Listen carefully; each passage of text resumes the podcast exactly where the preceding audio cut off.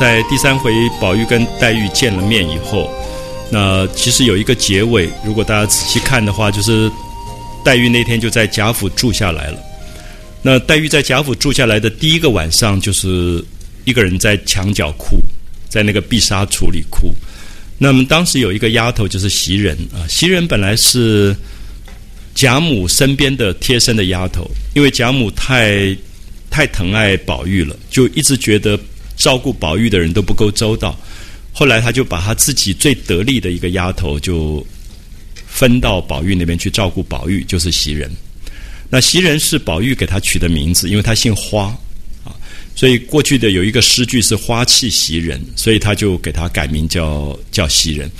那么就袭人就发现黛玉一个人坐在那个碧纱橱里面在哭，然后就觉得很奇怪，就跑去问他说：“是不是有人欺负你了？第一天才刚刚来。”那大概以后别人看到黛玉哭也不会那么那么惊讶，因为黛玉其实是每天都在都在哭的。那那个晚上，袭人第一次看到黛玉哭，她觉得很很紧张，就问她有没有受什么委屈啊什么。然后黛玉就讲，她说：“我才第一天来，就招惹的那个宝玉就要摔玉啊，然后就发疯。她说以后日子还这么长久，不晓得怎么办这样。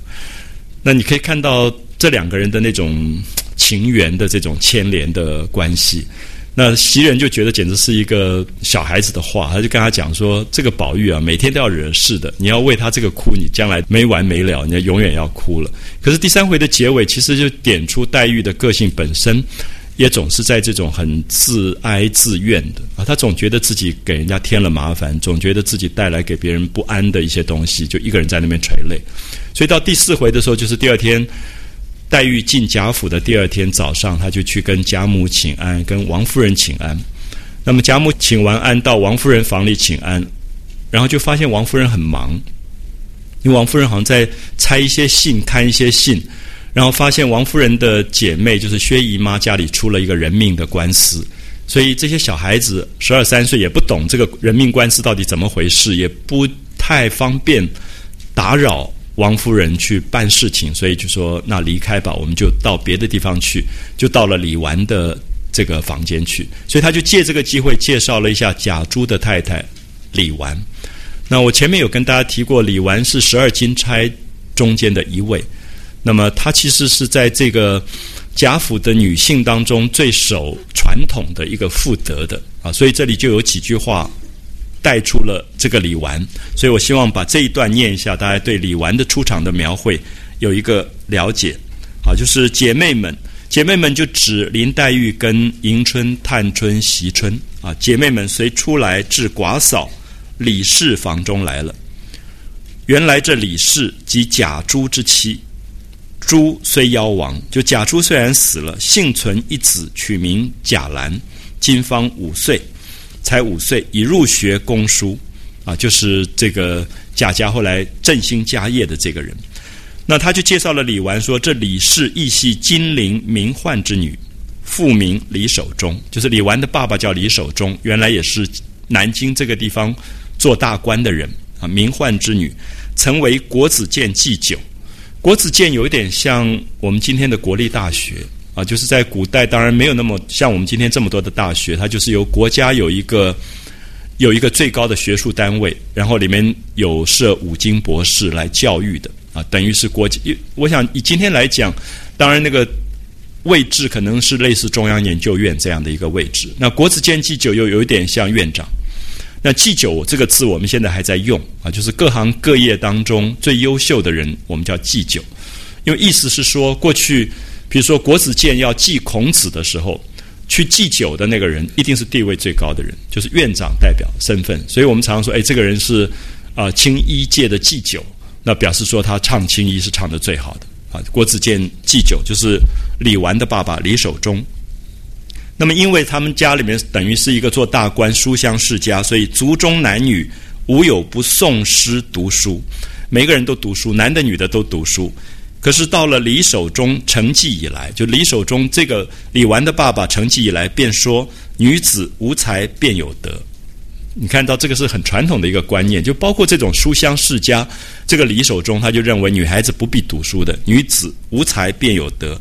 故生了李氏，生了李纨以后，便不十分令其读书，只不过将些女四书、列女传、闲园集等三四种书，使他认得几个字，记得前朝几个贤女事迹，便罢了。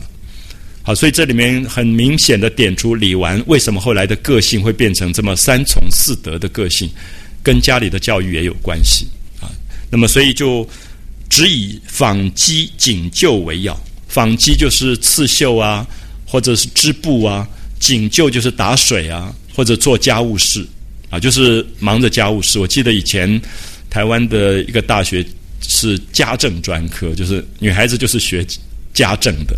那当然，这个都是很传统的一个观点啊，认为女性要学的东西就是跟家务事有，就是纺机锦绣为要，所以给她取名叫李纨啊。这个纨绞丝边也是跟纺织有关，字公才。啊，自公才，因此这李纨虽然青春丧偶，就她才十几岁，丈夫二十岁就死掉了，其实才十几岁，带着一个一个孤儿就开始长大。虽然居于高粱锦绣之中，住在贾府，那么吃穿都不必愁，那么身边都是这么有钱的一个家世，可是竟如槁木死灰一般，一概无闻无见。那么这里面讲的当然是李李纨自己的心情。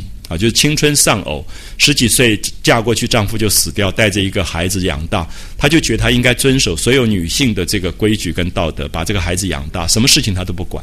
所以我们看到李纨在十二金钗里，她几乎是完全没有自我表现的，或者她觉得自我就是把寡守好，把孩子养大就好了，其他她完全都不不管。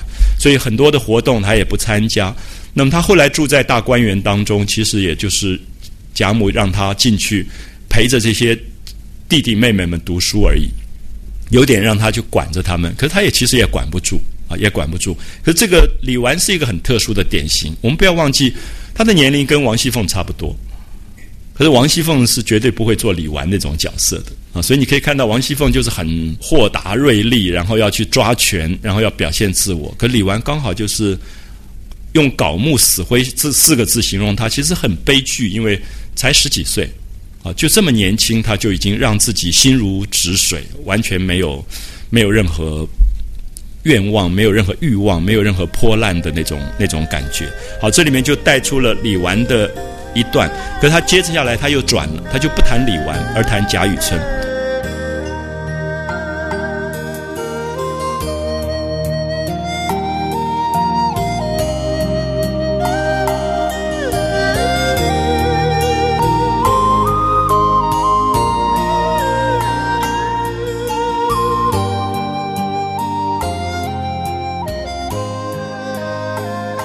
刚刚讲到第四回里面最重要的一部分是贾雨村做官，做官就有了一个人命的官司。那么他刚开始他觉得这个人命官司非常的简单，没有什么复杂，只要去把凶手抓来问罪就可以了。可是在这里我们看到他要发签的时候啊，就说他当时知道说怎么会有这种事情，我不知道大家有没有找到雨村听了大怒那一段啊。这里面雨村讲出来的话是非常粗的话，他岂有此放屁的事？打死人命竟白白走了。你可以看到做官的人在那个官场法院里面，他就判案的时候，他就讲出这种很粗的话，怎么可以拿不来啊？因发签差工人立刻将凶犯族人拿来拷问，就发签。大家可能看过古代的戏，里面有一个签筒。就是像庙里的签筒，然后要抓人的时候就要拿那，其实是逮捕令，古代的逮捕令就是把那个签丢出去，大家就拿那个签，等于是这个做官的人的令牌，然后就去把这个犯人抓来，那么让他们供出来，到底凶犯在何处？一面再动海普文书，海普文书是以前到处布告，因为古代的城啊都有城门的，晚上都会关城门，就在城门上就会贴这种通缉犯的这种像。然后把名字写出来，所以你可以抓这些人，叫做海普公文啊，海普文书就是等于布下天罗地网一样，让这个人逃不掉的意思啊，就在动海普文书。那么这里特别提到说，他要发签的时候，岸边立的一个门子，使眼色不令他发签。所以这里面很有趣的就是点出了这个这个门子，所以他就退堂了。然后就推到密室。我们看到下面这一段啊，就讲到雨村在密室里面跟这个门子的关系。雨村觉得十分面善，一时想不起来。然后那个门子就笑了，他说：“老爷一向加官进禄，八九年来便忘了我了。”啊，这个时候雨村其实没有认出他，因为以前是和尚嘛，剃着个光头，那么现在留了头发，穿了一个一个这个衙役的服装，所以他就认不出来。然后那个门子就笑说：“老爷真是贵人多忘事，把出生之地竟忘了。”好，我们看到这个出生之地，当然是讲八九年前他们都住在葫芦庙里面。可是有没有感觉文学的东西常常有双关语？出生之地是我们每一个人生命的本源。好像贾雨村这几年都在做官，所以他没有想到他当年落难过，当年有过人帮过他的忙。那么当年他也爱上那个丫头，对不对？我们在第二回里面讲到，后来娶过来的那个丫头，然后他也答应要去找甄士隐，他也答应要去找甄士隐被骗子拐骗掉的女儿，可是他现在都忘了。就这些年他一直在忙着做官这个事，其实他都忘。所以这个门子一讲说你加官进禄，竟然把出生之地都忘了。所以其实我们觉得文学的有趣是，你忽然心里面一惊，就是我们通常都是把出生之地忘了。我们把自己生命最本源的那个东西一下子会想不起来，就是有时候你忙碌于公事，忙碌于自己要做的事情，忙着忙着，你忘掉你最初你到底想要做什么样的人，你想活出什么样的自我，其实那个东西就忘掉。所以，其实《红楼梦》里面常常有这种很双关语的这种很禅机的话，就说把出生之地竟忘了，不记得当年葫芦庙里的事吗？雨村听罢如雷震一惊，方想起往事。啊，那个雷震一惊，有一点忽然顿悟了，忽然在顿悟，所以才记得这个门子本是葫芦庙内一个小沙弥。沙弥是梵文啊，是梵文。那我们说这种刚刚开始修行的一种出家人，年轻的时候我们都叫沙弥，所以有时候翻译成沙门啊，沙弥、沙门，那么都是梵文的翻译，就是小和尚的意思。因为葫芦庙被火烧了以后，无处安身。他本来要到别的庙去修行，继续做和尚，可是又耐不了清冷景况，所以这个门子也是一个大概六根不是那么净的，所以做了和尚，可是还是心耐不了这个凄凉寂寞，而且也年轻，就想说赶快趁机就续了法，冲了门子，就改行了，啊，就就不再做和尚了。一时间，雨村哪里辨得是他，便忙洗手笑道：“原来是故人，又让座了，好谈。”好，我们看到贾雨村这个时候是一个大官，这个门子是一个等于是一个看门的衙役，一个守卫，所以贾雨村要他做，他不敢做。可贾雨村为什么要他做？因为贾雨村不知道这个门子就是过去那个小和尚，本来不知道。那么现在知道了，想说哇，他过去的身世，这个人都知道。因为你知道，一个人落难的时候住在庙里啊，你认识的人，你们花天酒地谈的什么事情，这个人都知道。那你今天做官了以后，其实他要很小心。所以贾雨村就让这个门子做，可是你看到门子的反应非常有趣啊。下面有几段，也许我们呃看书的小说的时候，有时候不容易注意到。雨村就跟他说：“贫贱之交不可忘。”说我们是在葫芦庙里面认识，我们是贫贱之交，是老朋友，你我故人也。所以这里是私事。啊，是一个私人的房间，并不是在外面，所以你不要守这些礼节。我们要好好的长谈，岂有不坐之理？所以门子听了以后，方告了坐。可是你注意一下，他坐下来怎么做？斜签坐了四个字。我不知道大家可不可以懂这四个白话啊？斜斜的签，就是你到庙里抽签，不是那个签筒里的签都是靠在那里的吗？所以他并没有真正坐，他是靠在椅边的，就他不敢乱坐，因为这个是大老爷。所以其实这里面有很多的《红楼梦》里面的小的细节啊，就斜迁做，就是我们今天到了一个很地位很高的人家里，就是你会很客气，不要做，不要做。可是他叫你做的时候，你还是做的很谨慎。所以那个斜迁，其实《红楼梦》里面很多的白话，我觉得非常的活泼。它是其实在形容他的身体的那个肢体的语言啊，斜迁做了。所以我会比较希望大家慢慢读下去的时候，开始注意这个在白话文里面，《红楼梦》是非常好的。啊，非常好的一种语言，就斜迁，他用两个字就把他那个感觉形容出来。有时候我们形容很久，我们都没有办法把一个东西形容的很好。我记得小时候在学校里面，大概你自己知道犯了什么错，然后教官忽然叫你去，然后教官又很坏，又不讲话，就说你坐啊，你先坐下来再说，然后就忙他的，你就根本不敢坐，你就靠在那个地方。所以我第一次看到斜迁坐了，我就想到我那件事情，就是根本你就觉得那个坐很很为难，根本就觉得。要很小心，很小心。所以这个门子跟那个贾雨村的关系也在这里就表现出来了。然后贾雨村就问到了重点，说：“你刚才为什么做手势、使眼色，不让我发签？”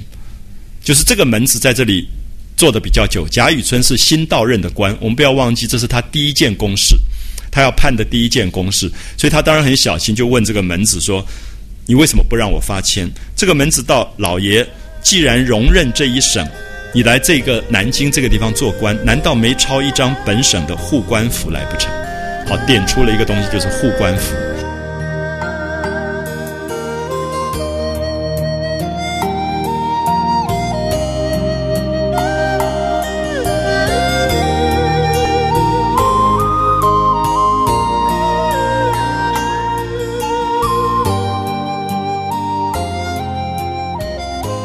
就所有的做官的人都有一张单子，这个单子是写出你不可得罪的人，啊，叫做护官符，就官官相护的这个护官符。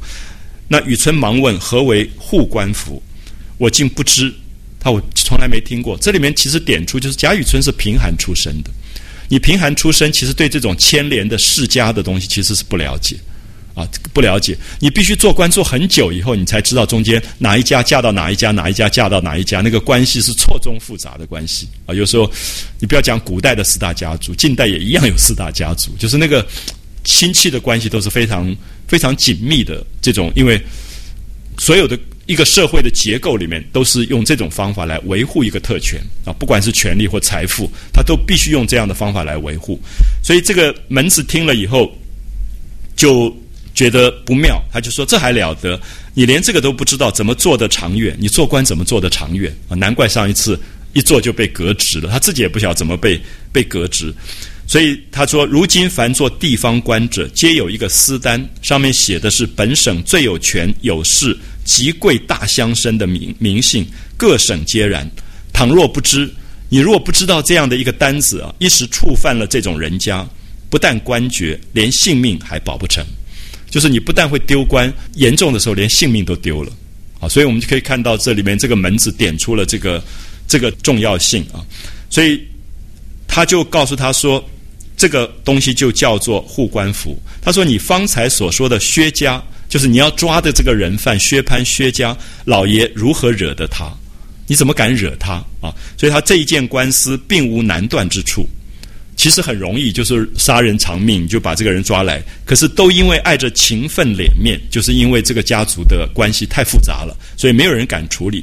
所以一面说，一面就从顺带就从袋子里取出一张抄写的护官符来。所以大家有没有发现，这个门子其实有很很多心机？他不会上班时候没事就带了一个护官符。其实他已经认出贾雨村，他也要找到适当的机会去把这个护官符交给贾雨村。那大家可以想，他是关心贾雨村吗？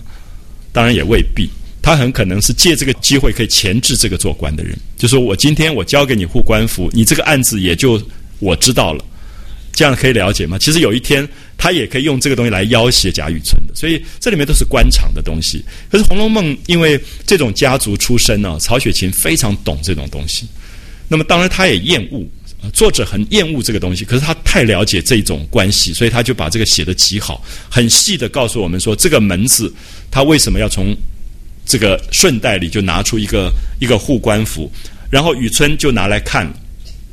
贾雨村看的时候，都是本地大族名宦之家的俗谚口碑，其实是民间的歌谣，就是民间常常会把一些做大官的人的情况编成一种儿歌一样东西来传唱，来。就是大陆现在叫做顺口溜，啊，顺口溜的东西，他常常会编出很多很多东西，所以你一听完顺口溜，你就知道现在当政的是谁，高干子弟是哪些人，都都非常非常清楚。就是民间一直有这种很有趣的歌谣的这种这种形态的东西，然后口碑写的非常明白，下面住着始祖官爵房次，就是这个家族最早创业的人是谁，始祖是谁，然后他们的官位是什么。然后到现在为止，他们有多少房？这个很重要，因为不止一家啊。你知道说啊，台北有个王家很厉害很厉害，可他在高雄可能还有好几房，因为可能有几个弟弟妹妹在这边落根了，所以你要注意到他好几房，所以你不能惹到这个家族，就是这个本根不要不要惹他，旁支你也不要去惹他啊，所以你又看到下面就是这个护官符，说假不假，白玉为堂，金作马，都是押韵的啊。白玉为堂，金作马，当然是这里面有典故，可是同时也是在讲他们的富有，就是用白玉做房子，用黄金来做马啊。假不假？他们真不假？这一家绝对不是盖的啊。假不假？白玉为堂，金作马。下面注解是宁国、荣国二公之后，宁国公。开国，宁荣国公开这个基业啊，宁国荣国二公之后，共二十房，现在已经有二十房，分除宁荣钦派八房，在都外，就是在首都当中有亲族八房，可是，在原籍还有十二房，所以总共是二十房，这样就可以了解到贾家的这个势力之大，它蔓延在各个地方，所以他派出去做官，有的时候是在外地的。啊，所以他并不只算他都中的那个部分。好，第二个就讲史家阿房宫三百里，就是讲秦始皇盖的这么大的豪华的阿房宫三百里住不下金陵一个史，那表示说这个史家的势力也是不得了的啊，就是连秦始皇盖的阿房宫都住不下他们。那么这个史家是谁？是保灵侯尚书令史公之后啊，他们的第一代是保灵侯。尚书令，尚书令等于今天的行政院长、宰相，啊，等于是宰相，做过宰相的。那一共分为二十房，都中现住十房，原籍十房。我们刚刚讲过，贾母就是这个家的小姐，所以贾母史家的小姐嫁到了贾家，啊，所以这里面贾跟史已经结亲。那么贾母的孙女史湘云也是这个家庭，啊，家庭出来。好，第三个是王家。东海缺少白玉床，龙王来请金陵王，就是东海龙王这么有钱，什么都有，可是他少了白玉床的时候，他要到金陵的王家来借，呃，表示说这个金陵的王家多么厉害啊！所以这个王家最早是都太尉统治，也就是一个武官出身的。那么到这一代就是王子腾，就是王熙凤的爸爸。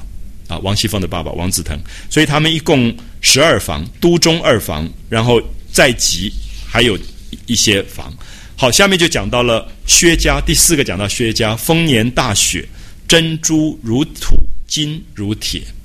啊，这个雪一直在暗示薛家，就用薛谐音的这个关系，使用珍珠，使用黄金，像用土用铁一样。那么第一代是紫薇舍人薛公之后，紫薇舍人是当时的有一点秘书省里面的一个官位，啊，其实是一个蛮文人的一个官，可是我们也不太知道这个这个文人的家庭最后怎么会出了一个薛蟠这么不读书的一个一个小孩子。县领内库唐银行商共八房，所以薛家是特别有钱，因为是管皇帝的钱，啊，所以你注意这里县领内堂内库唐银就是。国库是由他们管的，啊，大概有点像近代的孔祥熙这种角色吧，就是他们可以造造钱币之类的啊，可以可以管国库内堂的，内堂是皇宫里面用的钱，叫堂这个字啊，内库堂钱。所以雨村他就看了这个单子以后，刚好有人来说王老爷来拜，所以他赶快要去见人，然后过一会儿他又回来，然后继续再再问，所以这个门子就跟他说四家。贾家、薛家、史家、王家联络有亲，他们彼此都是亲戚，都是亲戚。所以你看到王子腾的一个妹妹嫁到贾贾政那里去做王夫人，一个嫁到薛潘薛家做薛潘的妈妈就是薛姨妈，所以王薛都有关系。然后史太君嫁到了贾家，是贾母，都是全部都是牵连。王熙凤又嫁到贾家。啊，所以你可以看到中间的这个牵连。那如果我们看到最后补《红楼梦》，补的是薛宝钗又嫁给贾宝玉，又是薛跟贾的连接啊，所以中间全部是四大家族的这个连接，说一损皆损，一荣俱荣，所以一家下去了，全部都下去；一家上来了，全部都上来。所以这就是古代的这种官场的。我想今天也也未必。没有这样的关系啊，当然不像古代这么严密。可是你可以看到官场的所谓一损皆损，一荣俱荣，扶持遮事皆有照应，啊，他们彼此是互相帮忙，互相遮事。遮事是说做了坏事、贪污，都彼此要掩饰一下的，啊，都能够彼此牵连啊，皆有照应。方才告打死人之薛，就系丰年大雪之薛。不单靠这三家，他的室友亲戚，在都在外者，本次不少。老爷如今拿谁去？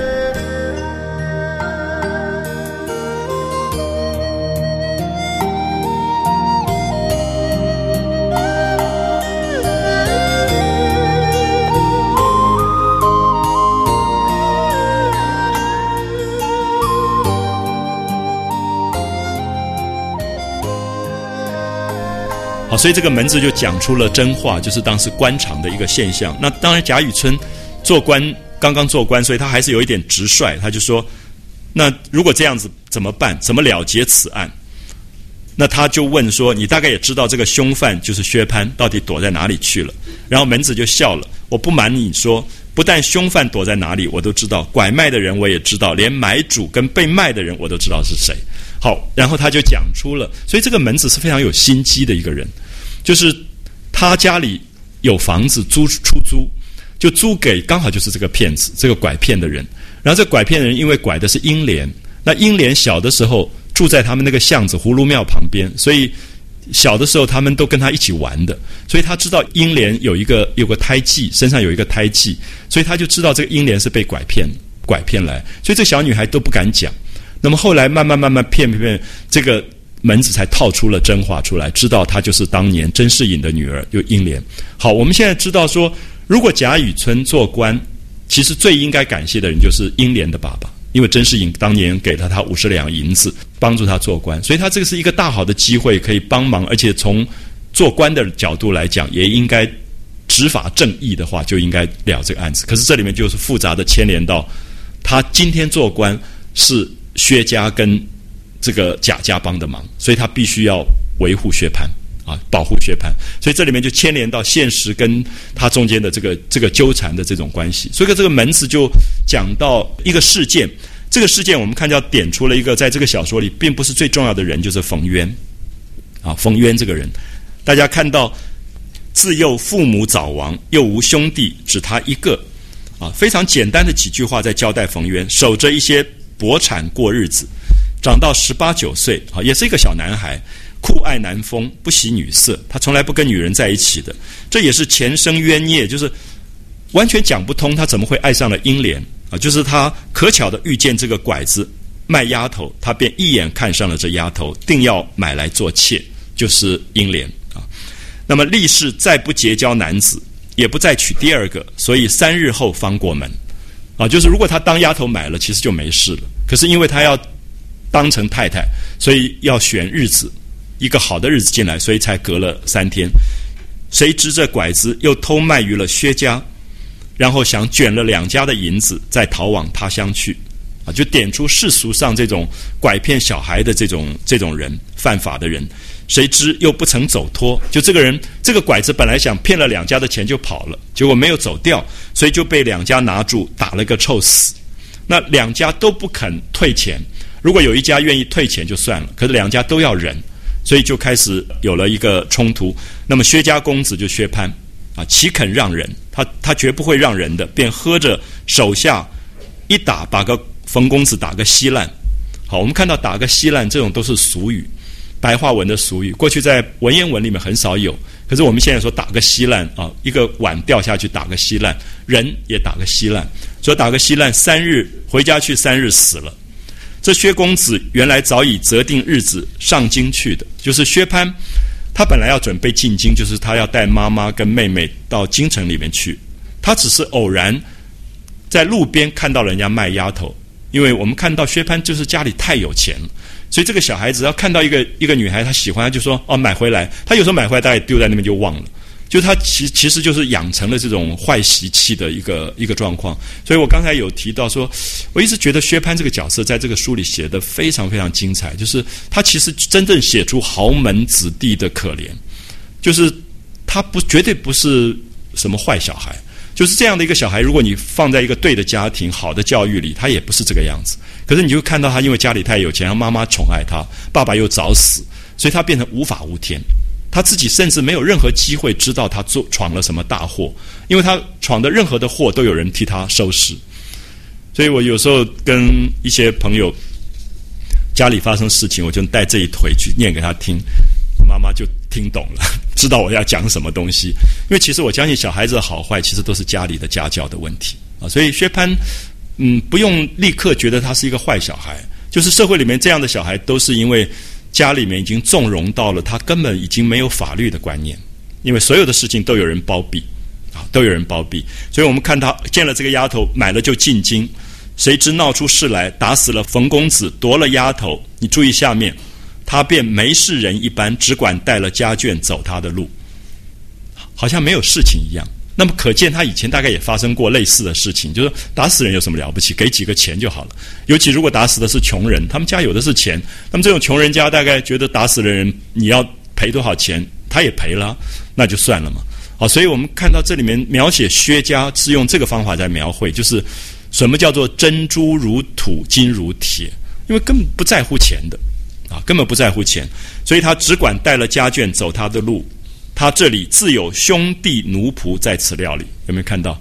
就他所有的事发生，有闯了祸，都有兄弟奴仆帮他料理，所以他从来没有料理过任何事，并不为些微小事值得他一逃。这句用的极好，他不会为了这一点点小事。你看，我们打死一个人，他叫小事。为了这些微小事，值得他一逃？那我薛蟠还要逃吗？哪里哪里有到这种不堪的地步？因为家里面这么大的势力，根本逃都不用逃，值得他一逃。好，所以这个门子就告诉了他这一段故事。告诉完了以后，他又告诉这个贾雨村说：“你知道这个被卖的丫头是谁？”然后贾雨村说：“我怎么会知道这个丫头是谁？”他说：“这个人还是老爷的大恩人呢，就是葫芦庙旁住的甄老爷的女儿，小名英莲的。”好，所以这个时候才点出这个丫头就是英莲。我们在前面跟大家提过，英莲就是应该可怜的意思。就这个女孩子是最薄命的一个女孩，就是她一生都非常惨。我们下次到第五回的时候会跟大家讲，她最后死的大概也很惨，因为在《红楼梦》的判词里。她后来改名叫啊香菱，菱花的菱啊，英莲改成香菱。自从两地生枯木，致使香魂返故乡。就是大概是夏金桂有一个叫夏金桂的，把她折磨到死。可是《红楼梦》没有写完，在八十回以后补写的这个人，大概有一点不希望这本书变成太悲剧，所以把香菱的命运改的比较好。就是后来薛蟠哎，忽然怎么醒悟了？薛蟠后来改过自新，然后就对他很好了。那么大概在小说里原来不是这个意思啊，原来讲的这个自从两地生故木，致使香魂返故乡，绝对是说死掉，被折磨死掉。所以这个香菱是这个小说里面命最苦的一个女孩子。所以这一回的回目大家也看到是薄命女偏逢薄命郎，就是她就是苦命，她好不容易碰到一个冯渊，有可能生命有机会转机变好，结果又。失去了这个机会，所以她一直是记不记得她小时候，爸爸抱着她出来，一个和尚说：“你把这个有命无运、累及爹娘的蛇给我。”讲的就是这个有命无运。可照理讲，贾雨村这个时候如果有有正义感，他就应该去救英莲了啊。可是后面的这个纠结是特别麻烦的，所以贾雨村吓了一大跳。他原来是他，他说五岁的时候被人拐去，怎么到今天才卖啊？不是。拐骗的人拐了以后就卖了吗？那这个门子说，这种拐子啊，单拐五六岁的儿女，就是五岁六岁拐来养在一个僻静的地方，到十一二岁的时候，看他容貌长得好还是不好，就带到他乡再去转卖。啊，所以这个时候英莲也应该就是十二三岁的这个这个光景，所以这个门子就认出他来了，因为门子说他眉心中原有米粒大的一点胭脂疹啊，就是讲胎记。所以他认出了英莲，那这个东西是不会改变的啊，所以他他才认出了这个英莲。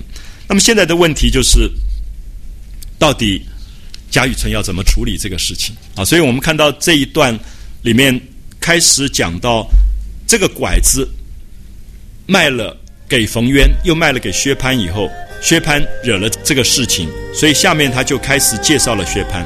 所以大家可以看到下一回有一段是专门讲薛蟠的啊。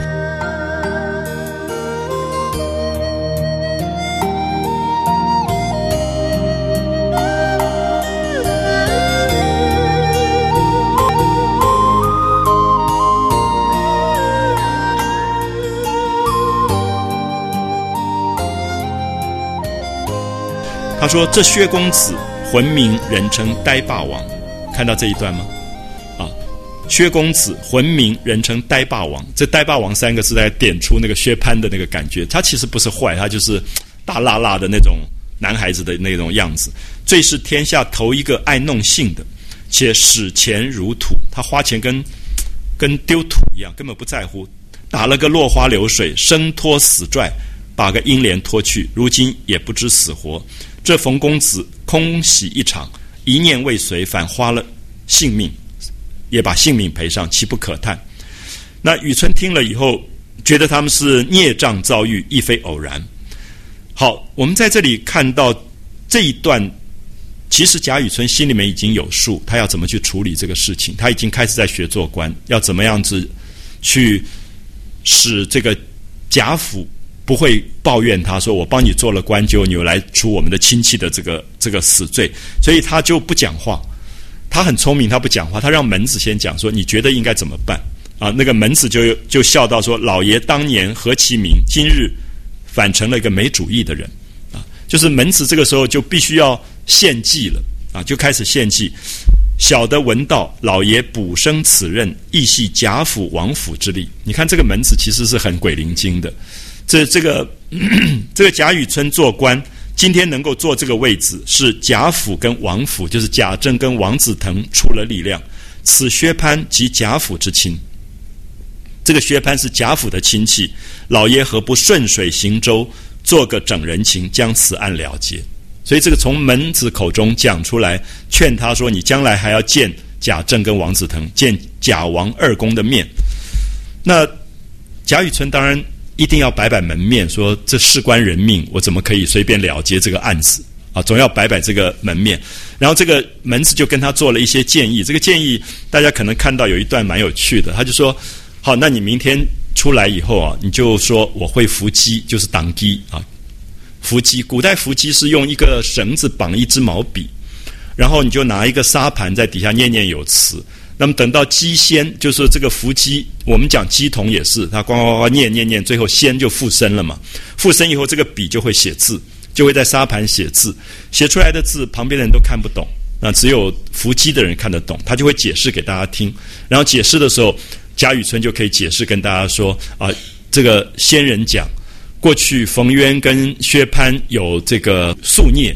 他们两个在前世就有宿孽，所以这一世他们要还报的。所以冯渊已经被打死了，那冯渊的鬼魂现在出来又勾了那个薛蟠，所以薛蟠也暴病而死，就叫薛家报一个暴病而亡，然后就把此案了结。所以这个门子就跟他做了这个建议。那其实我们看到贾雨村，当然他心里面这个时候已经也很笃定，他大概知道说我大概要怎么处理。可是贾雨村绝对不会露声色啊，他不能够。在一个门子面前，立刻说好，我就这样说。他说：“不妥，不妥啊！我在斟酌。”有没有看到这一段？贾雨村说：“不妥，不妥，等我再斟酌。”那么这里面，贾雨村其实已经在知道他要怎么安排，可他不能够让这个门子压倒他。所以这个时候，其实贾雨村开始学会做官，而且开始要处理这个门子的问题。因为我刚刚跟大家提过，说这个门子很麻烦。这个门子现在放在贾雨村的。旁边啊，贾雨村一定把他当眼中钉，因为知道他出生的就是这个门子，所以其实这个门子，你看他心机这么多，可是不够聪明，因为接下来还要倒霉了，他不知道，因为如果他没有前置要挟贾雨村，贾雨村一定要把他处理掉，因为在官场上，这个人随时会透露出你口风，那么你今天这样了结命案也是不得了的啊，所以我们就看到下面这一段，贾雨村第二天。就把这个事情处理了，然后他就发现说，冯家、冯渊家因为父母早亡，也没有真正的亲人，所有的远亲也不过就是吵闹，为了多一点是多一点钱而已，就所谓的烧埋费，啊，就是能够埋葬冯渊的钱。所以薛家有的是钱，根本不在乎，所以就赔钱就了事，这个案子就了结。那么也假装报了一个薛蟠就暴病而亡这件事。好，大家找到一段，雨村既判了此案。雨村把这个案子判了，急忙作书二封与贾政并王子腾。你看到这就是官场了，就是案子判了，干嘛？赶快写书给写信给贾政跟王子腾，因为告诉他们说，你们家的这个亲戚薛蟠，我已经帮你们包处理好了。好，这个就是护护官符的作用。就贾贾雨村第一次学会了官场的这一套东西，可是就是白死了一个冯渊而已。啊，所以我们看到这里面作者透露出那种官场政治上可怕的这个这个部分。那当然处理这个之后，他另外一件事就此事皆由葫芦庙内的沙弥新门子所出，所以雨村诚恐他说出当日贫贱的事来。好，这个门子要倒霉了。就是贾雨村想说，这下还了得？他的这个过去，这个人都知道，那不晓得他什么时候给你忽然。爆料出来给一周刊登出来，所以他就诚恐他说出当日贫贱的事来，因此心中大不乐。后来到底寻了个不是，就随便找了一个理由，远远冲发了他才罢。远远冲发，也许大家现在不太容易到，就是发配到很远很远的边疆，那种常常就在路，就是像林冲，就是发配，发配可在路上，在野猪林，就是要派人去把他暗算掉了，就杀掉了，然后这个人就再也没有没有下场。所以我们看到这里面是官场很恐怖的东西，贾雨村已经学会，啊，所以甄士隐是出家，其实了悟了，听了好了歌，了悟出家的。贾雨村其实进入到人世间最污秽肮脏的那一面去，啊，所以一个是真，一个是假，所以《红楼梦》的真跟假都有暗示，啊，都有暗示，就是说这个贾家跟贾雨村其实都在红尘中，其实都进入到这个人世的纠结，啊，进入到这个人世的纠结。好，我们看到这个。这一段故事，一方面交代贾雨村学会了做官，交代了英莲被卖，可是更重要是要带出一个主要的角色，就是薛蟠。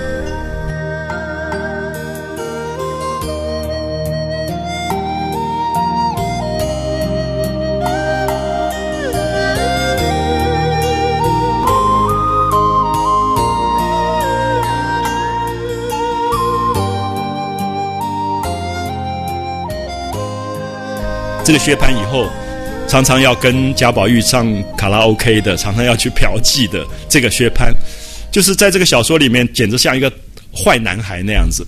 可是你可以看到，他这里开始介绍薛蟠的时候，他并没有用很主观的方法，他还是客观的告诉你薛蟠是一个什么样的人。所以我们一起来读一下关于这个薛公子啊，薛蟠的来历。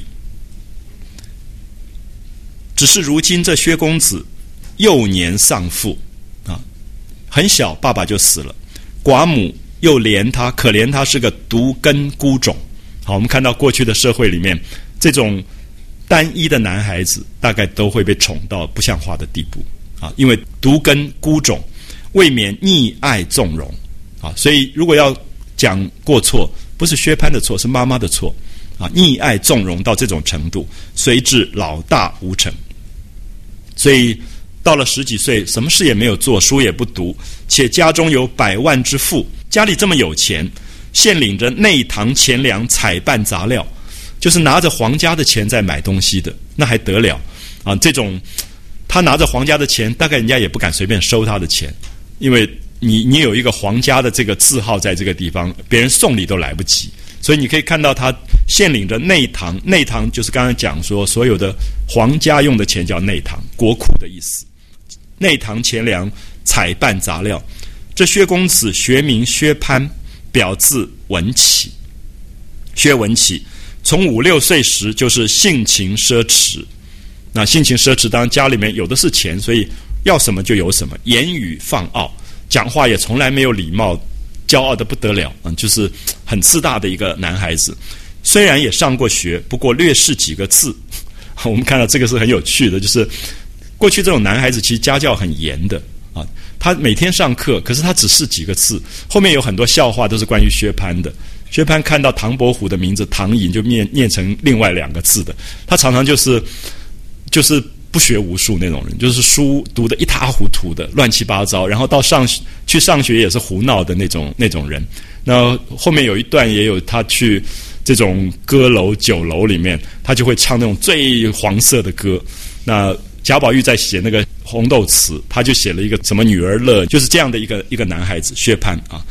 说从五六岁性情奢侈，言语放傲，虽也上过学，不过略识几个字，终日唯有斗鸡走狗、游山玩水而已啊。每天就在那边游玩，虽是皇商，一应经济世事全然不知，我们注意一下，薛蟠这个时候是世袭了他爸爸的皇商的身份，可是你可以看到他根本是一个什么都不懂的人，连做生意也不懂。所以这里讲的经济，就是说他根本其实不会做生意，全然不知，尽赖祖父旧日的情分。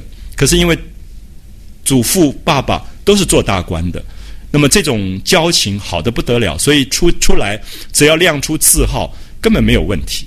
所以这里面也看到这种大家族，其实根本不在于小孩子最后能不能干，而在于说你这个家家里的名牌名分一亮出来，所有人都来帮忙，就是旧日的这种关系。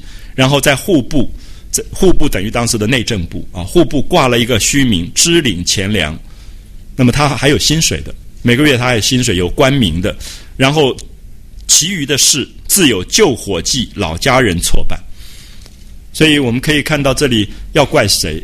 如果要怪的话，母亲、老家人、旧仆人都要怪，因为这些人全部在宠他，全部帮他包办一切的事物，所以他就是每天在那边领薪水、玩乐，做做他自己要做的这个事情。所以我觉得，以后大家可以慢慢注意，薛蟠真的是作者写的非常好的一个人。我们也可以相信，曹雪芹家族当初家里很多的男孩子，大概真的就是这样长大的。啊，就是这种斗鸡走狗这样玩着长大，看戏啊、唱歌啊这样玩着长大，从来没有好好读书，也不认真去求学上进的。啊，所以薛蟠其实是一个蛮典型的一个例子。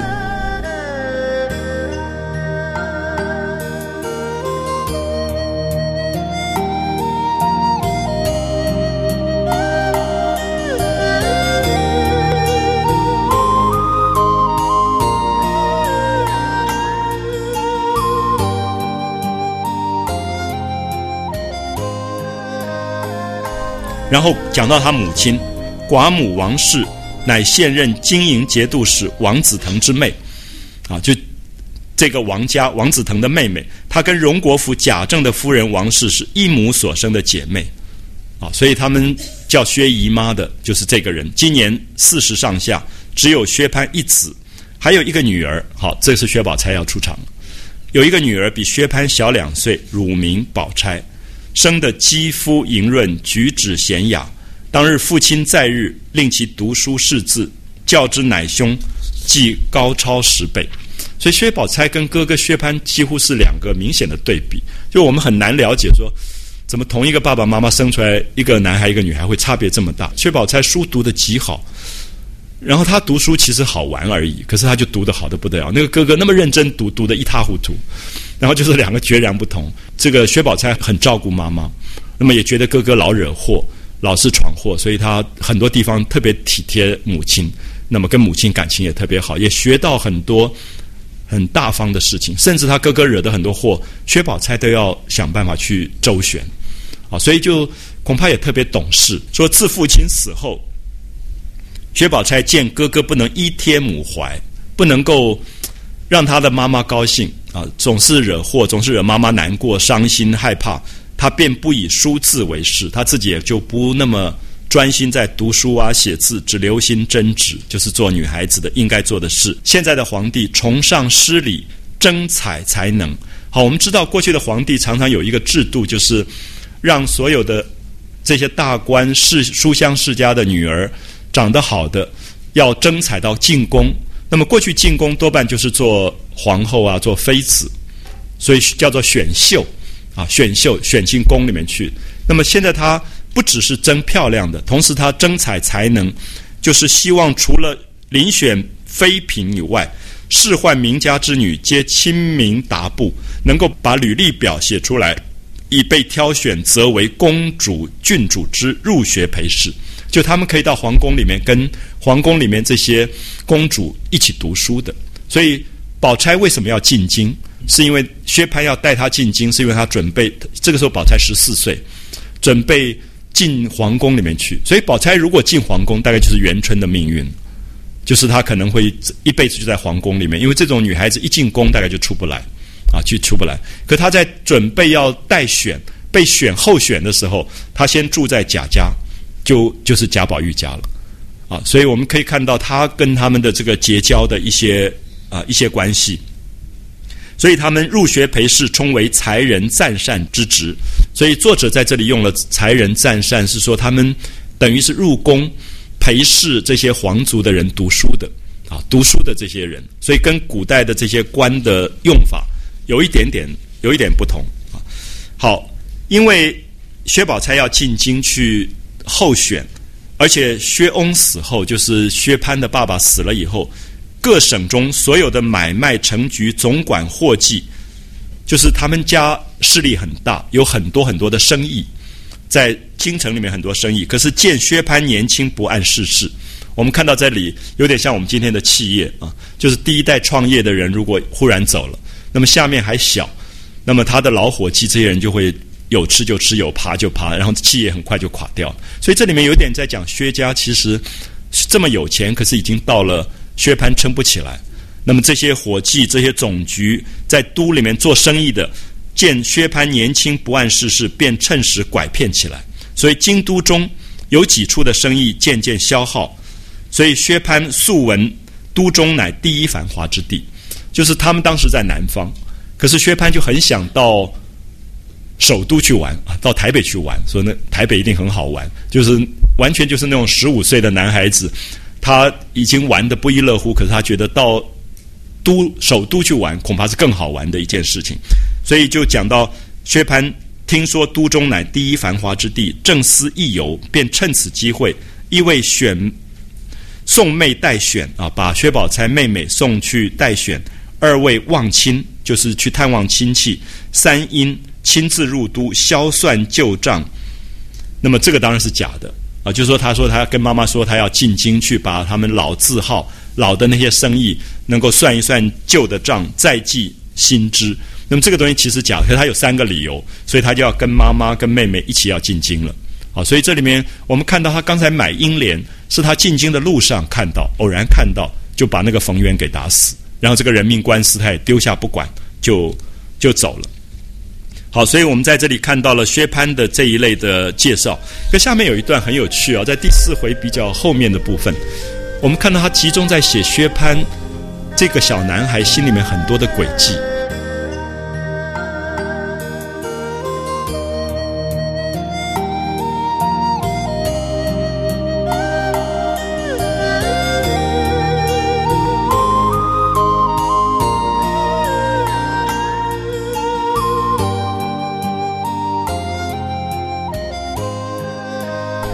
就他要进京了，对不对？他要进京的话，有两个情况。一个情况就是住在贾家，因为贾家是他妈妈的这个姐姐，就是他姨妈家，住在他姨妈家。要不然就是去住舅舅家，就是王家啊，他妈妈的这个哥哥家里面。那王家、贾家都是大家族，可他很怕，因为他在想说，他进京去，他是想要去玩的。每天晚上都可以唱唱卡拉 OK、disco，可以跳到半夜这样。可是他如果到了舅舅家，舅舅一定管他管得很严，而且他刚刚打死过人，这个人命官司又被了结，而且舅舅也知道他打死了人，所以他就很怕，所以他就跟妈妈讲说，他们家在京城有几栋房子，有好几栋房子，那么找人家来管。那他就想说，这么多年没有住了，那么这些房子大概就被那些托管的人。私下租给别人，可能都乱七八糟了，所以他就想说，我要不要先去？啊，因为他现在跟陪着他妈妈跟妹妹也很不自由。他说，我要不要快马先到京城里去，然后我可以打扫一下，然后再接妈妈进去。这是小男孩的一个轨迹。那这轨迹说，他自己可以走，自己走这路上还可以玩，然后可以先到，先到的话，妈妈也管不了他。那他也不用再住在舅舅家或姨妈家，没有亲戚来管他，所以更自由。所以我觉得这个作者很有趣，他写到很多都是那种小男孩的那种心眼啊。其实我们很很不容易知道，说十五岁的一个男孩子，他心里面到底在想什么。爸爸说你要不要跟我去欧洲啊？他要去，他也很想去玩，可是他又觉得爸爸老在管他，他一定会想一些方法，怎么脱离一下爸爸的那种。其实我我一直觉得薛蟠写的好，就都都在这个地方，就是很真实的写出一个这个年龄的男孩子他会有的这种这种心眼。他这个时候啊。他本来想入都的时候，想一定住在舅舅家，就是王子腾家。可是他在半路的时候，他忽然听到了一个消息。大家看到这一段说：“忽闻母舅王子腾升了九省统治。九省统治是当时非常大的一个官。本来他们等于是管一个省，可是九九省统治等于是一个最高的一个中央大员。然后皇帝要派他出去巡边的，就是边疆所有的国防的要务都由王子腾去管，所以他升了九省统治，奉旨出都查边，就奉皇帝的命令要到边疆去查所有的边防。那古代这样的一个官一出去，大概就是几个月都回不来的。所以薛蟠就心里面好高兴，因为他想说这下好了，因为去的时候舅舅不在，那舅舅如果在，一定骂他的，因为他刚出出了人命官司。那么现在舅舅不在，他就觉得好乐，因为过去舅舅很地位很高，在传统的封建社会，如果爸爸死掉的话啊，通常都是舅舅代表父亲的身份啊，就是母舅的地位非常非常高，所以他怕得个半死。他奉旨出边查边，薛蟠心中暗喜啊，心中非常高兴。我正想进军。有个嫡亲的母舅管辖，不能任意挥霍。啊，这个就是小男孩的心眼，就是有一个亲舅舅管他，不能任意挥霍。如今却好生出去了，可知天从人愿，所以他才跟妈妈商量说：京中有几处房舍，只是十几年没有人住，所以看守的人说不定都租给别人，可能弄得乱七八糟的。我们大概要打扫打扫，然后才能够去住。好，他母亲。也很聪明。这个薛姨妈虽然很宠儿子，可是你看到薛姨妈在这里跟他的对话，我常常觉得在座的朋友读完以后，今天晚上就可以跟儿子对话一下，看看。他母亲就讲说：“你干嘛这么招摇？”他说：“我们去京城里面，要不然住在舅舅家，要不然住在姨妈家。他们都很有钱，也是大户人家，房子多的是，根本不要急。所以他妈妈其实看已经看准说。”知道他的心眼是什么啊？所以你看到这一段母亲讲的话非常有趣啊！我常常有时候在旁边听一个妈妈跟儿子讲话的时候，你可以可以想到说各怀鬼胎，就每个人都在想他自己。因为薛蟠很想自由，很想说可以为非作歹、无法无天，最好没有人管。可是这个妈妈其实怕的要死，因为她知道薛蟠刚刚出了人命官司，那么一到京城里面，那更不得了，要再出事怎么办？所以就很希望他能够被管住，可他又知道自己管不住。所以他就想说，如果住在舅舅家、姨妈家，还有人可以管他。好，所以这里面就是两个人各怀鬼胎的话。他说：“咱们这一进京，原该先拜亲友，应该先拜见亲友，或者在你舅舅家住，或者在你姨娘家啊，要不然就住王家，要不然住贾家。他们家的房舍极是便宜。这里的便宜是说很宽敞，很容易就多的是房子，根本不在乎我们去住。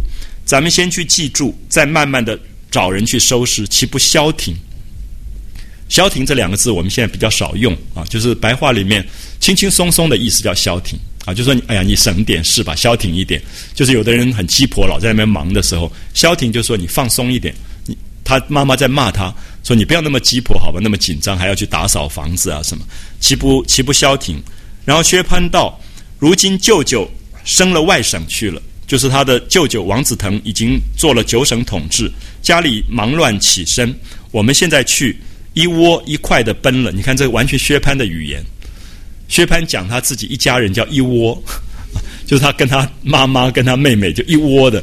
所以曹雪芹很了不起，就每一个人讲话都是他自己的身份。你看到林黛玉讲话绝对不会一窝这种东西字出来，可是薛蟠就会啊。薛蟠就是那种 在民间混大的那种。大概跟那个什么不良少年都在一起，所以他讲话就是那种俚语，就是很粗的俚语。我们一窝一块的奔了去，岂不没眼色？好，他妈妈就回答了，说：“你舅舅家虽生了去，还有你姨娘家，而且这几年他们常常烧书来要我们进京，因为我们知道薛姨妈跟贾政的太太王夫人亲姐妹一起长大的。那么过去姐妹出嫁了以后，嫁到不同的地方，一辈子见面机会都很少。那姐妹的情感又很亲。”所以总会觉得你们到京城来，那么姐妹可以住在一起，重新叙旧，那么是很好的一个感情。所以张薛姨妈也很想住在这个王夫人家里面，就是贾家。所以她说：“如今既来了，你舅舅虽忙着起身，你贾家姨娘家自必苦留，一定留我们住。我们咱们且忙忙收拾房屋，岂不使人见怪？”那不会不是让人家觉得很见怪。好，下面妈妈就讲出薛蟠真正的心事。她说：“你的意思我也知道，守着舅舅姨父处住着，未免拘束，不如你各自住着，任意施为。”所以这个妈妈其实是知道这个男孩子的心事的。所以我们看到这种母子的对话非常有趣跟亲切。就是我我一直到现在都觉得，亲子之间的那个关系是最文学上最值得写的东西，因为他有一种亲情，可是他又有一种防范。就是这个薛姨妈疼这个儿子，可是她又知道这个儿子其实不学好，会有一大堆的诡计，所以她就要把她的这个心事讲出来。最后，她就将了他一军啊，她说：“呃，既然如此，你自己去挑房舍住吧。我跟你姨娘妹妹别了这几年，要厮守几日。我带你妹妹就薛宝钗投你姨娘家去，你倒好不好？”他故意将他一军，就说：“好，你自己去住，我带薛宝钗，我带妹妹去住到贾家。那么当然，薛蟠不可能这样子，因为他再坏，他还知道他还是要照顾妈妈跟妹妹的。啊，所以这里面就看到薛蟠其实跟母亲这个亲子关系是非常有趣。他毕竟现在因为爸爸死了，他是一家之长，这个男孩子是要挑起一个责任来的。所以他虽然爱玩想自由，可是当妈妈一讲这个话的时候，他还是觉得。”就没有办法，所以薛蟠见母亲如此说，情之拗不过，只好吩咐人一路奔荣国府来。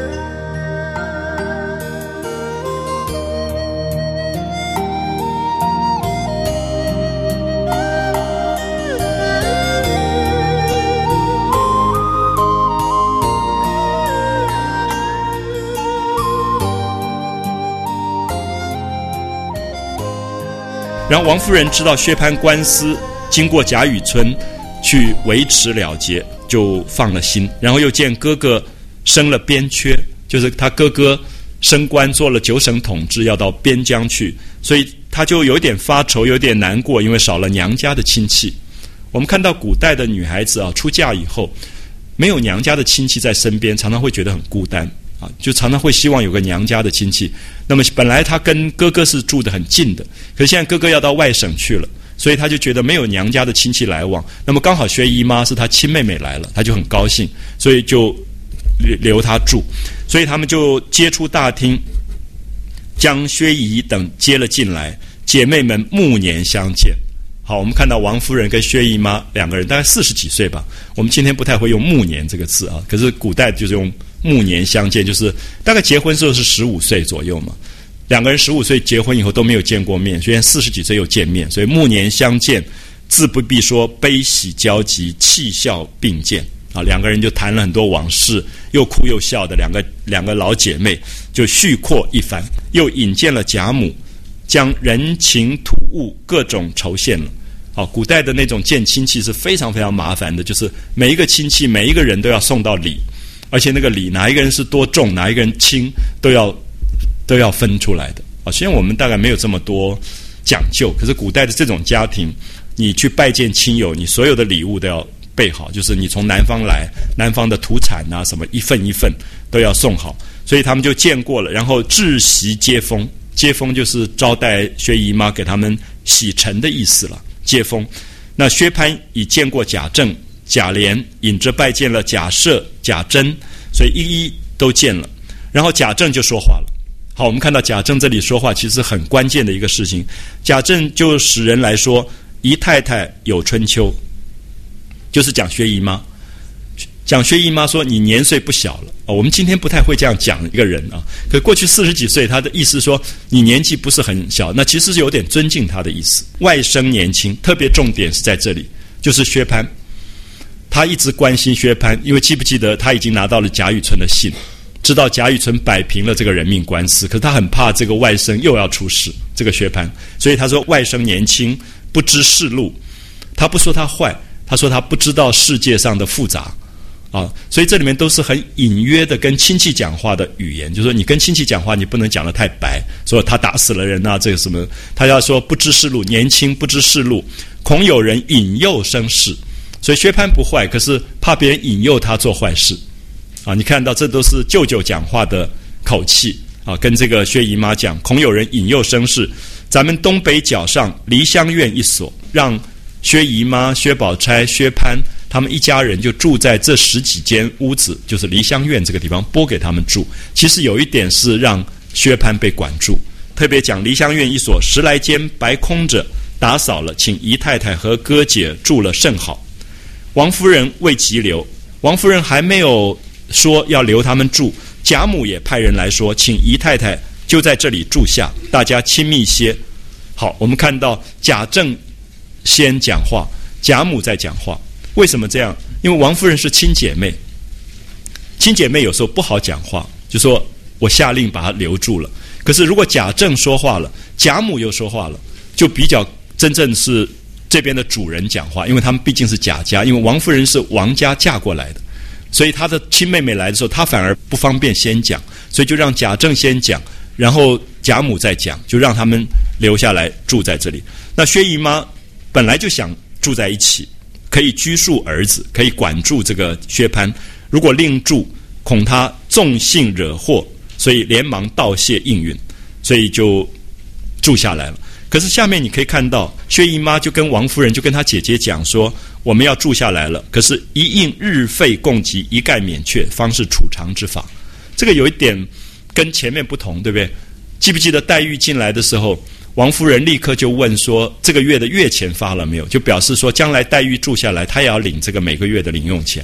可是薛姨妈反而跟王夫人说，我们。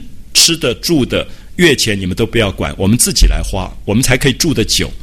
那么，因为他们家很有钱，因为他们家管着皇家的钱，所以他根本不在乎这个东西。所以他就说：“我们愿意住下来，可是吃穿的东西用度都我们自己花钱啊。”所以方是储藏之法。那王夫人知他家不难于此，那这个姐姐知道他们家有钱的不得了，也不困难，所以也就不会坚持啊，也就一从其愿。自此后，薛家母子就在梨香院中住了。好，特别介绍一下梨香院啊。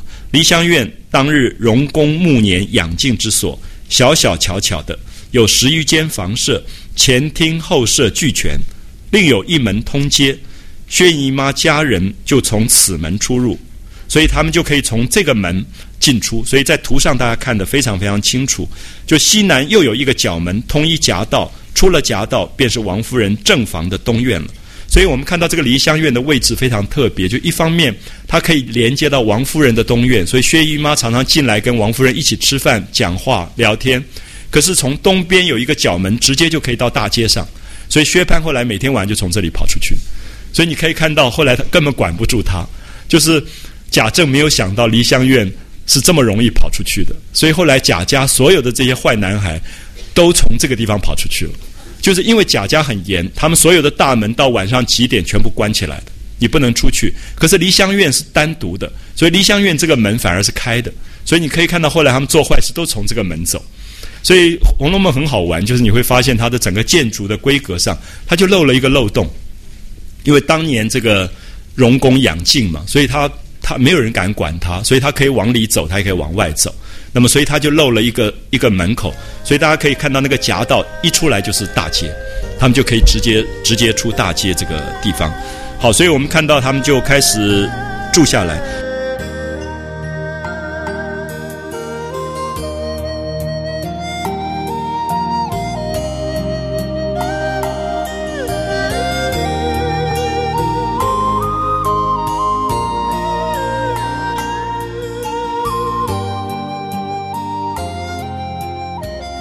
只是薛蟠起初之心，原不欲在贾宅居住，深恐姨父管约拘谨，料必不得自在的。无奈母亲执意在此，且贾宅中又十分殷勤苦留，只得暂且居下，然后一面使人打扫自家的房屋，再做移居之计。这是他原来想的啊，就说他不愿意住在贾家。可是你看到他没有想到，他住下不到半个月，所有贾家的这些男孩子他都认识，哇，他乐死了，因为他没有想到这么多跟他一样的同伴，所以每天要去 disco 要去跳街舞都有伴了。以前他还是一个人在闹，现在是一大堆人在闹，所以这里面在想这些纨绔子弟啊，所以以后你可以看到薛蟠跟这些贾家的子侄们变成最好的朋友，他又手头阔绰，所以大家都爱跟他玩，因为出去都是他出钱。哦，所以反正他刷卡刷了，那就是一个薛凯子，薛蟠。所以我们看到薛蟠，其实我一直觉得他非常可爱的角色，就是我相信今天台湾一定有这样的男孩子，就是家里有钱，然后没有人管他，你会注意到他所有出去的时候，他就是大哥那样子，就人家叫他呆霸王，反正什么事情都是他他在那边惹祸，有时候惹了祸，别人都跑了，他还在那边。那么，所以其实傻傻乎乎的一个一个男孩子，那些纨绔气习者，莫不喜与他来往啊！因为大家都是纨绔子弟，都是都是一起不读书、逃学混的。那他又爱花钱，那更好。所以就一起玩。今日会酒，明日观花，啊，就是刚才我说的今日 disco，明日跑到各个地方去玩了，甚至聚赌嫖娼，渐渐无所不至，啊，渐渐无所不至。所以他本来大概还没有这么这么野的，可是因为有伴了啊，现在有一大堆的伴可以一起玩，所以渐渐无所不至。引诱的薛蟠比当日更坏了十倍。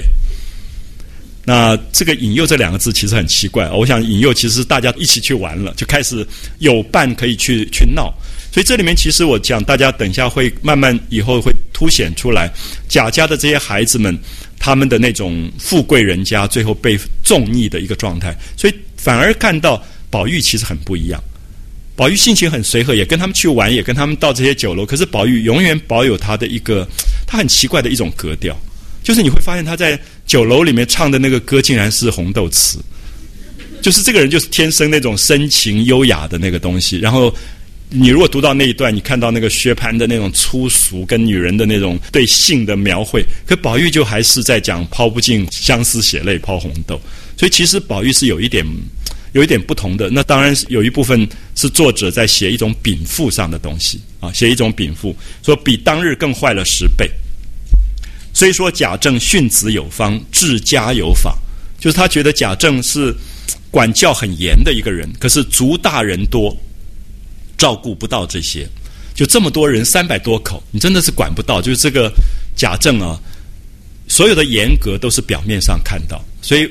私下这些小孩在做什么东西，他其实真的越来越管不到，因为他自己公务又很忙。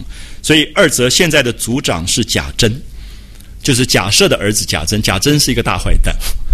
贾珍以后你们可以看到，贾珍其实就是逼死秦可卿的那一个，就是公公逼奸儿媳妇死，然后秦可卿上吊死掉的。后来这个小说改掉了，改掉就是把这个秦可卿变成病死。其实所谓的“迎上天香楼”就是在讲。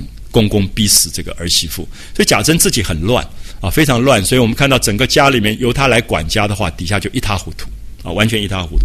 所以他说，一方面族大人多，照管不到这些；二则现在族长乃是贾珍，比系宁府长孙，又现袭职，凡族中大小事体自有他掌管，所以贾政也就常常不过问。第三，三则公司冗杂，就是他做大官处理这么多公事。而且素性潇洒，不以俗物为要。他大概下了班就是看书下棋，所以贾政本身是一个很正派的一个人，可是他就没有办法管到他子底下的子侄辈这种这种状况，所以他用了这三个东西讲到整个这个下面的家族的这个混乱，然后又回到梨香院，说梨香院相隔两层房。又另有街门别开，可以出入，所以这些子弟们竟可以放逸畅怀行事。就是我刚刚讲说，梨香院有一个门，这个门是晚上可以跑来跑去的。所以这些小孩子们根本就，因为过去的大家族的家规真的非常非常严，大概也是严到有一点吃了晚饭门就关了，都不准出去了。那所以其实都反而出事啊！所以以前我在大学里，我看到那个女生宿舍，大家都是什么十点钟就关门。我常常在学校说十点钟看一个晚场电影都回不来了啊！尤其那个时候在山上的学校，那么可是我就发现说，所有的那个学校加了一层层铁丝圈的那个女生宿舍，有一次晚上我经过那就看到一个一个人跳出来这样。所以其实那个对我印象很深，就是你会发现你管得太严，其实反而不是方法。就是你没有一个合理的管道了，所以我们看到贾家其实就是这样，贾家外面非常的严格，那么最后其实这些小孩子就找到了一个通口，就是梨香院，那么就可以倡议的形式，所以因此薛蟠移居之念渐渐消灭了，就薛蟠也不想搬家了，他觉得在这里蛮好的，有这么多的玩伴可以一起玩，所以这里面就特别介绍了薛宝钗进到了贾府，薛蟠进来了，那么。我们下次会讲到第五回啊，第五回是最重要的一回。第五回的重要在于，我们看到贾宝玉第一次喝醉了酒，然后做梦，到了太虚幻境，打开一个很多的抽屉，每一个抽屉里面都有一首诗。每一个诗就是一个女孩子的命运，把这个诗词所谓的判词、十二金钗判词，还有十二金钗的《红楼梦》十二支曲子的词，大家也可以事先先看一看，因为这十二个诗是最不容易懂的。就是其实贾宝玉当时读也读不懂，不知道哪一个在讲谁啊？什么叫可叹停机德？什么叫谁怜咏续才？什么叫玉带林中挂？什么叫金钗雪里埋？那玉带林中挂是林黛玉，金钗雪里埋是讲薛宝钗，其实都是在暗示每一个女孩子最后在小说最后的命运。可是因为事情还没有发生，十三岁的贾宝玉什么都没有看懂。可是这个小说第五回为什么重要？是因为他把所有的结局全部放在第五回写，就是第五回是一个小说的结局。这个小说其实反而没有写完结局，写了八十回就死掉了。所以现在用很多从这里面去考证，原来曹雪芹希望每一个人的命运是什么。比如说王熙凤是一从二令三人木。那么这个一从二令三人木指的是什么？很多人都在像猜谜一样，所以它有一点像我们在庙里面抽出来的签啊。所以我会比较建议大家可以先读一下这个十二金钗的判词，然后做多一点了解。那么过去在大学里面教比较年轻的小孩子的时候，我会有时候反而建议他们跳过第五回，因为第五回非常难懂。所以他一读不懂，他就不想看下去。可第六回又很好看，第六回完全是贾宝玉的这个性第一次性经验，所以所有的小孩子看到第六回就很兴奋，觉得好好看。可第五回就很难读。那我们下一次刚好第五回跟第六回，一个最难读的，一个最黄色的。我不应该说黄色了，其实我觉得很少一个小说写一个十三岁的男孩子第一次的性经验写到这么真实。那我觉得我们在所有的文化里都故意不谈这个，父母也不谈，老师也不谈。其实我们对于一个十三岁的男孩子在发育的时候生理上的变化完全不知道，可这个小说完全写出来了，啊，完全写出来。所以我甚至跟很多父母讲，其实应该要读《红楼梦》，因为你才知道你的孩子在什么年龄他会发生什么事，然后他为什么会无端忧愁起来，会无端在那边有发怒的表情，其实他跟他的生理有关。那么宝玉其实是在这个年龄。所以我们看到正从小孩要变大人了，小孩要变大人有很多怪异行径，都是大人不无法了解的。我们大概在那个年龄大概是国二吧，一大堆人会躲到一间厕所里面去抽烟，学校抓到记大过，觉得很坏，这些坏孩子。可是我现在回想起来，只是因为爸爸抽烟，所以大家很想知道大人在做什么。我一点都不觉得是坏，其实是一个小孩子要开始要做大人的练习。所以我觉得，如果用《红楼梦》这个角度去看，你会注意到所有的这个。关系，它是非常精彩的一个青少年的书。我们会讲第五回、第六回，呃，也把《红楼梦》最重要的部分跟大家做介绍。